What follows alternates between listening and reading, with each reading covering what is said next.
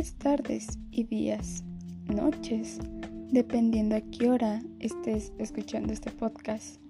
Les doy la bienvenida al primer capítulo. Aquí contestaremos sus preguntas y hablaremos de los temas que ustedes prefieran, como el día de hoy. Hablaremos del fetichismo. Antes de comentar el tema, también me gustaría decir que no soy sexóloga, no tengo la experiencia. Todo lo que se llega a hablar en este capítulo es la información que he recolectado. Así que, sin más comentarios, comencemos. Ustedes me preguntarán, ¿qué es el fetichismo? Bueno, antes de poder brindar una respuesta, quiero comentarles que tenemos dos formas de interpretar. La primera es parafilia.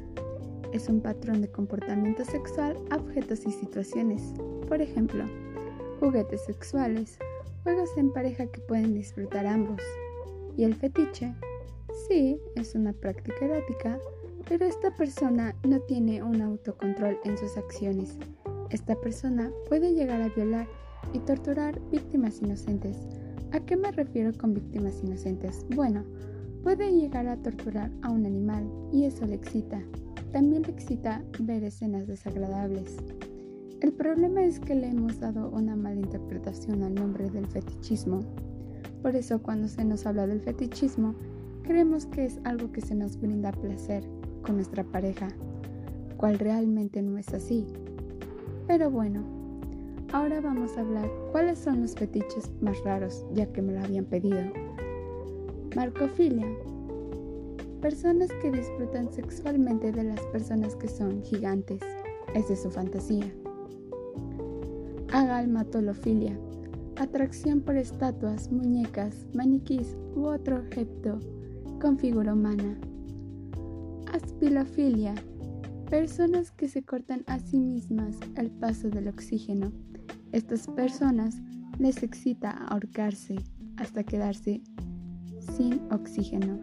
Por eso dicen en el artículo que cada año mueren entre 250 y 10.000 personas por accidente debido a la asfixia. Dendrofilia, la atracción sexual hacia los árboles y las plantas.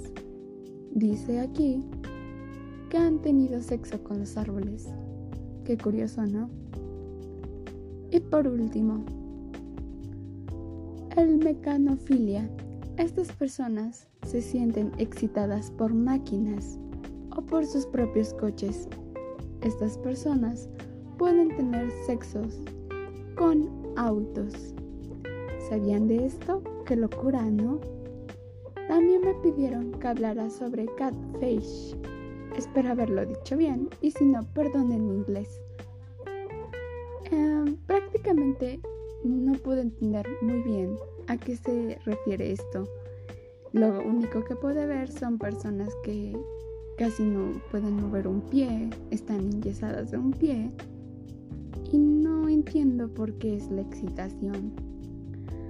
Así que si alguien podría explicármelo mucho mejor, ah, estaría muy bien que lo dejaran en sus comentarios. Y bueno, eso fue todo por hoy. Espero les haya gustado y por favor comenten qué les gustaría en el próximo capítulo. Nos vemos.